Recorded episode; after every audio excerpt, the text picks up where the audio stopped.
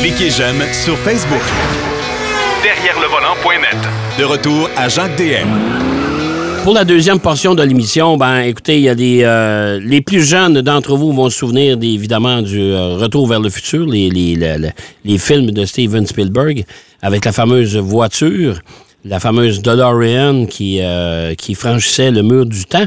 Ben euh, croyez-le, croyez-le pas, euh, mais euh, faut savoir que cette voiture-là existait pour vrai. Pas volante, là, mais la voiture initiale.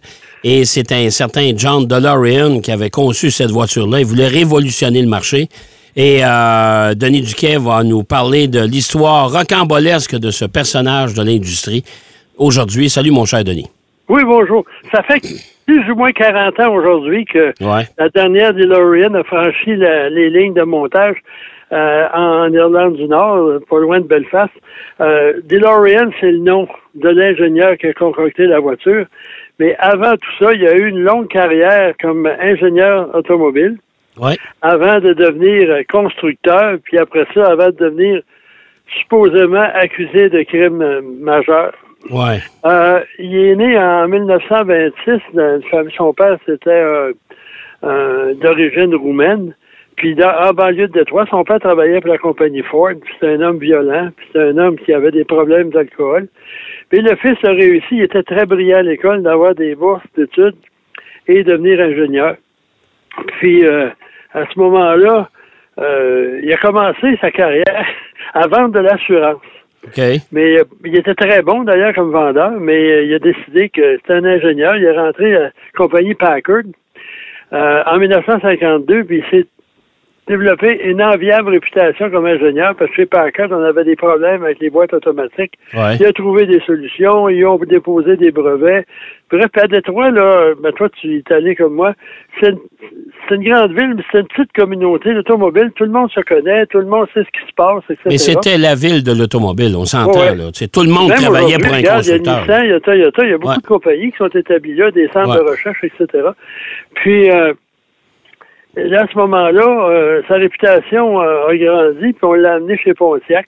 Il a été invité à devenir ingénieur chez Pontiac en 1956.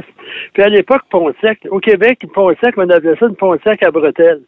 Parce que sur le Ouais, capot, il y ouais. avait deux bancs. Je me souviens de ça, mon Dieu, oui. Bon, les Pontiac. Les deux ceintures de cuir qui traversaient le, le- le- la partie du pare-brise à aller jusqu'en Ouais. haut de la grille en avant. Là, ouais. Puis le c'était un auto pour les jeunes d'un certain âge, c'est le modèle FADOC. Puis euh, ça n'avait pas vraiment, les ventes étaient coup-ci, coup-ça, mais lui, DeLorean, ils ont décidé, de, comme ingénieur, d'apporter des modifications, des améliorations, puis il a été le père, du moins prétend-il, de la GTO. Ouais. Euh, Ils ont Ouais. pris une Tempest qui était une voiture compacte, puis on a mis un, un moteur V8 de 389 pouces cubes qui venait de la Bonneville. Ouais. Puis à ce moment-là, ben là, le, le premier muscle car, en fait, c'était un Pontiac GTO. Après ça, les autres. Il faut pas oublier que la première Mustang, là, c'était une petite voiture de secrétaire, ça. Elle avait l'air sportive, mais elle l'était pas. Ouais. Jusqu'à temps qu'on mette un 289 puis on modifie la voiture. Puis aussi, il a, il a, il a été l'instigateur de la Pontiac Grand Prix Ouais. qui était une auto euh, assez luxueuse. Euh, C'était une bonne ville, en fait, euh, améliorée avec des sièges baquets, etc. Bref, il est devenu euh, le, le talk of the town, là, pour parler en Un personnage, un personnage important chez GM. Oui. Puis en plus, après ça, il est allé chez Chevrolet en 69. Puis à ce moment, Chevrolet, c'était la division chez GM. Là. Euh, puis euh, il est rentré là comme ingénieur-chef.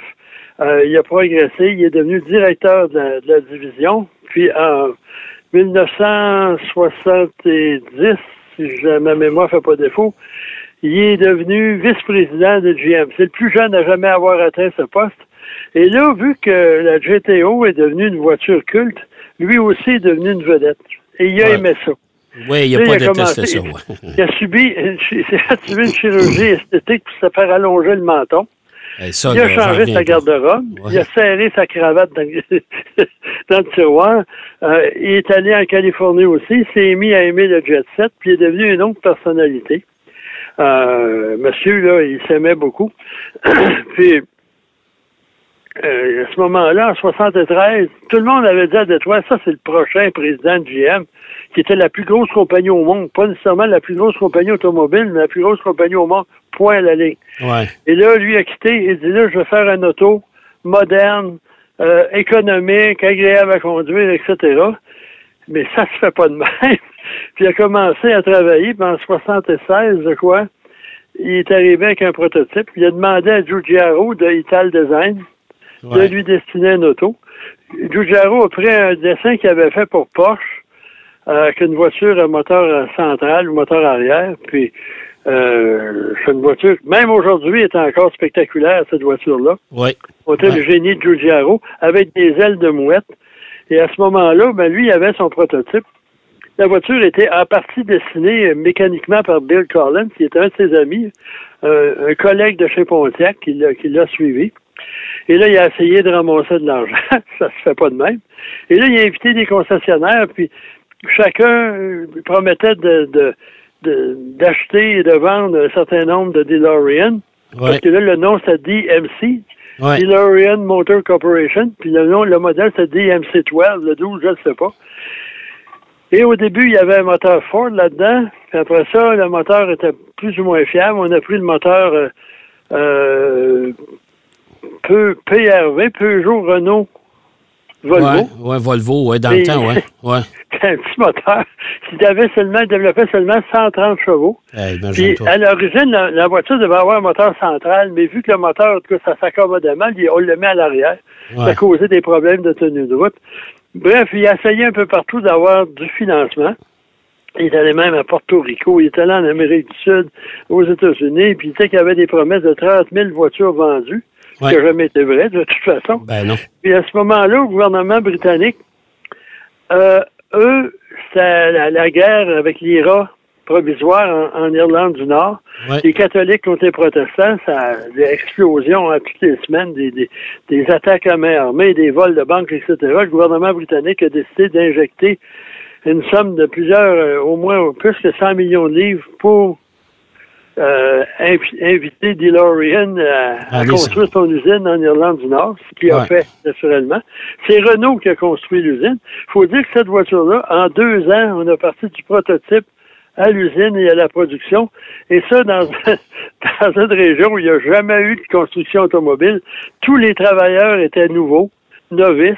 Ah, ils connaissaient pas ça pantoute, là. Ah, les non. premières voitures qui ont sorti de là, et en plus, c'est associé à Colin Chapman, le, le- le Ouais. célèbre, le légendaire ingénieur, propriétaire des, de l'écurie Lotus et des voitures Lotus. Parce que là, Colin il avait fait du bon travail, mais c'était plus prestigieux que Colin Chapman, qui lui aussi est un peu euh, un petit peu croche sur les bords, on va le voir un peu plus tard. Et les premières voitures qui sont sorties de là étaient jolies, mais ne se vendaient pas. Leur prix de vente était de 25 000 Les performances étaient très moyennes. La tenue de route assez aléatoire malgré l'influx de, de Chapman. Et à ce moment-là, les stocks invendus, puis les premières voitures qu'on a envoyées en Amérique étaient tellement mal fabriquées, mal assemblées, qu'on n'a pas osé les. Ouais. ça allait bien. Puis, sur les 30 000 promis, on a réalisé qu'il y en avait. Le gouvernement britannique, Margaret Thatcher a pris le pouvoir. Et là, elle a de l'argent à financer quelque chose en, en Irlande du Nord, surtout par un Américain, ça faisait pas son affaire. Ils ont réalisé qu'il y avait une fraude, que Chapman, un autre associé et euh, DeLorean avaient transféré euh, Des fonds. combien milliers de, de livres Ben, compte. écoute, euh, je te dirais, je pense qu'ils ont réussi à. à- je pense sur 100 millions, je pense qu'ils ont transféré 30 ou 40 millions. quelque chose de même. Ouais. Ça fait que, bref, euh, et, et là, naturellement, tout de suite après l'enquête, puis euh, on commençait à réclamer de l'argent, Colin Chapman est mort. Ouais. Il est décédé d'une crise cardiaque. Le lendemain, il était enterré. Il y a seulement sa femme et le médecin qui a signé le certificat de décès qui l'ont vu. Ouais. Il y a des rumeurs. Il y a même euh, un article dans la- une revue de sport automobile à l'époque qui disait Et où Colin au Grand Prix du Brésil, sa femme qui voyageait pas en avion parce qu'elle avait peur. Ça faisait dix ans qu'elle n'avait pas voyagé, elle n'avait pas volé, est allée au Grand Prix du Brésil, puis elle restait là un mois ou deux après. Ça fait ça fait courir des rumeurs. Ouais. Bref, euh, suite à cette demande du gouvernement de remboursement, l'usine manquait sérieusement d'argent. C'est un dépôt de bilan. Puis en même temps, DeLorean s'est fait arrêter aux États-Unis parce qu'il a été euh, piégé par le FBI pour une euh, Ouais. transaction de cocaïne de plusieurs millions de dollars pour renflouer ses coffres. Puis là, ben, il y a eu un long procès. Puis l'usine était fermée. C'est un bon, un chum qui l'a embarqué là-dedans. Là.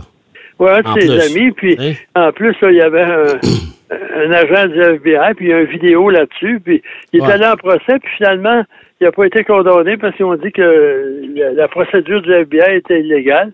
Ouais. Il n'y avait pas eu de transaction elle-même. Bref, il s'en est tiré, mais il était théoriquement ruiné. Il a payé des amendes, il a payé le gouvernement britannique en partie. Il n'a jamais retourné en Grande-Bretagne parce qu'il a été emprisonné pour fraude. Et euh, la voiture, ben, il y en a eu. euh, il y a une compagnie américaine qui a racheté l'ensemble d'un inventaire. Mais il y en a, des les- les- la voiture originale, je pense qu'ils en ont fait une dizaine de milliers, mais ils en ont Ouais, détruit je ça. sais pas combien. Là, Ils, ils ont ramené ça en Amérique, et Ouais. dans un endroit, ils ont assemblé ça, puis ils ont vendu. Euh, puis en plus de ça, c'était une voiture qui avait des problèmes de sécurité. C'est qu'avec les ailes de mouette, la voiture capotait, tu ne Ouais. pouvais pas sortir de l'auto. Non. Puis en plus, un des gros problèmes de cette voiture-là, c'est que les ailes de mouette ne s'ouvraient pas tout le temps. Quand tu voulais embarquer, c'est pas pire si la voiture ouvre pas. C'est moins dangereux que sur esprit-là. Ben, c'est surtout quand ta porte ferme plus. Ça, c'est moins drôle un peu. ou à femme plus ou avait pu s'ouvrir, hein, ou Ouais, ouais, peu importe, été. Et lui, après ça, il a essayé à plusieurs reprises de relancer sa compagnie, mais c'était fini. Il a il fait des conférences. On le voit dans le documentaire. Il a même fait une conférence de presse pour annoncer qu'il y aurait deux déclinaisons de la DeLorean qui reprenaient du collier, qui reprenaient du service. Il y aurait une berline, je pense, ou deux berlines, Ouais. une affaire comme ça, ou puis une familiale, en tout cas, je sais pas quoi. Écoute, il était convaincu qu'il repartirait, mais pourtant, il n'y avait plus une scène de lui. Là. Non, il est mort en, en 2005 d'un AVC, puis à la fin, il vendait des montres de luxe sur l'Internet Ouais, ouais. pour essayer d'amasser de l'argent pour. euh, Écoute, Non, il, croyait, ce gars-là, là, à, son, à projet. je pense que c'est un narcissique, lui-là, le, la même, du même calibre que, que l'ancien président des États-Unis. Puis à ce moment-là, apparemment, il avait il- toute sa carrière, il a toujours floué du monde d'une façon ou d'une autre, là, parce que c'était un ingénieur brillant, mais souvent il s'accaparait des, des lauriers de, de réalisation de ses collègues. Puis lui, ce qui l'a tué dans un sens, c'est quand il est devenu populaire. Ouais. Et là, Ouais. il s'est pris au sérieux, puis le jet sec, jet sec. Puis quand tu te fais, là, t'es, t'es, un dirigeant automobile, tu fais faire une chirurgie esthétique modifiée ta mâchoire, là, Ouais. ça donne une petite idée euh, qu'est-ce qui se passe entre les deux oreilles. Hey, puis c'était mi-chum, lui, avec Johnny Carson à l'époque. Oui, Il oui, en oui. avait vendu une voiture, puis lui, là, c'est, ça, c'était pour propulser justement les ventes de sa voiture. Johnny Carson, probablement l'une des vedettes, parce qu'il était en tête du talk show, le, le, le Tonight Ouais. Show, à, ce- à cette époque-là, qui était écouté par je sais pas combien de millions de personnes.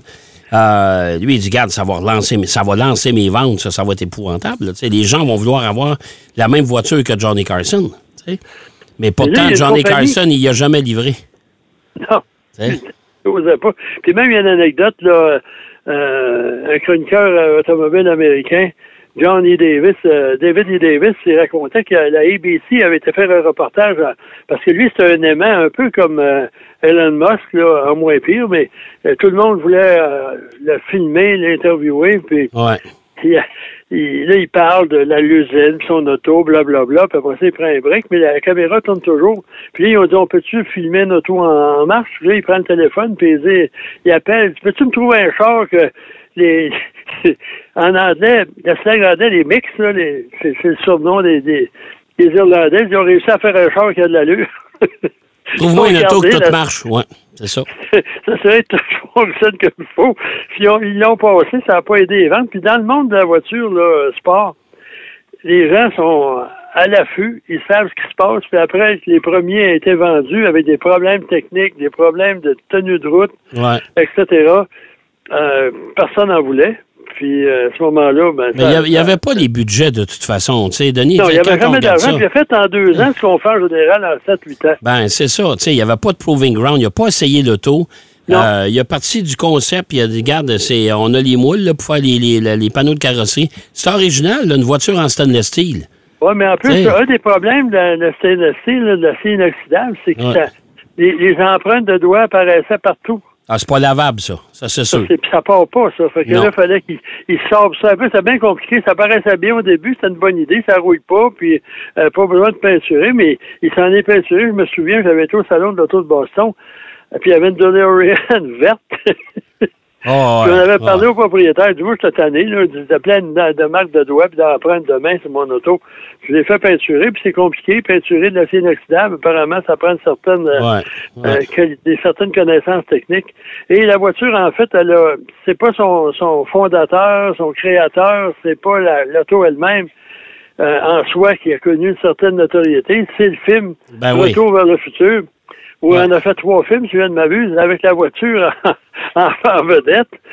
Ouais. Parce que le, le- le design de la voiture, sa silhouette, etc., ça, ça correspondait, ça aurait pu être dessiné par quelqu'un d'Hollywood. Oui, tout à fait, tout à fait. Et écoute, euh, moi, je suis allé vérifier, là, depuis que tu m'as donné ton, ton sujet cette semaine, je suis allé vérifier euh, des, des, euh, des DeLorean, ça se trouve, hein, vous savez, vous faites une acheter une Oui. d'occasion, là. Mais il n'y a rien en bas de 100 000 piastres, ça. Mais non, c'est une voiture culte maintenant, même Oh, si c'est ouais. pas... euh, ça vaut bien sais, l'argent, C'est ça. pas fameux comme auto, mais souvent les échecs en matière d'automobile, ça fait les voitures les, les plus faciles, à- les plus intéressantes de- au point de vue des collectionneurs. Ben ouais. Euh, Ben c'est- c'est vraiment curieux de, de voir comment ça s'est terminé. Mais là, il y a une compagnie, qui a- il y a quelqu'un aux États-Unis qui, Qui relancer ça, réparait ouais. des DeLorean, qui a racheté la compagnie, a racheté les inventaires, il a le droit d'utilisation du nom. Lui, il a vendu ses parts. Bref, il y a une compagnie qui s'appelle DeLorean Motor Company, maintenant aux États-Unis, et qui, là, euh, s'est fait faire un, nouveau design Ouais. de voiture. C'est Ouais. une quatre places Ouais. électrique. Mm. On ne sait pas ce qu'elle va être produite. Il y a un dessin ou un code. Aujourd'hui, les maquettes avec l'informatique, c'est facile à faire. là. Ben ouais, ben ouais, c'est. Fait euh, on en bien. 2024, on va commencer à vendre en très petite série des DeLorean électriques. Bon, ben ça, j'ai hâte de voir ça. Hey, mon cher Denis, toujours bien intéressant. C'est fascinant, ça, c'est l'histoire de John DeLorean. Si vous êtes abonné à Netflix, allez voir le documentaire là-dessus. C'est vraiment bon. Vraiment bon. Merci, mon cher Denis. Très bien, bonne semaine à tout le monde. On s'en reparle la semaine prochaine. Denis Duquet qui nous parlait de l'aventure de la DeLorean, la voiture du retour vers le futur. Toute une histoire rocambolesque, encore une fois, dans les, les différentes épopées de l'histoire de l'automobile. On va aller faire une pause. Au retour de la pause, Marc Bouchard est avec nous et on aura droit à un sondage sur les corvettes assez spécial. Derrière le volant. De retour après la pause. Pour plus de contenu automobile, Derrière le volant.net.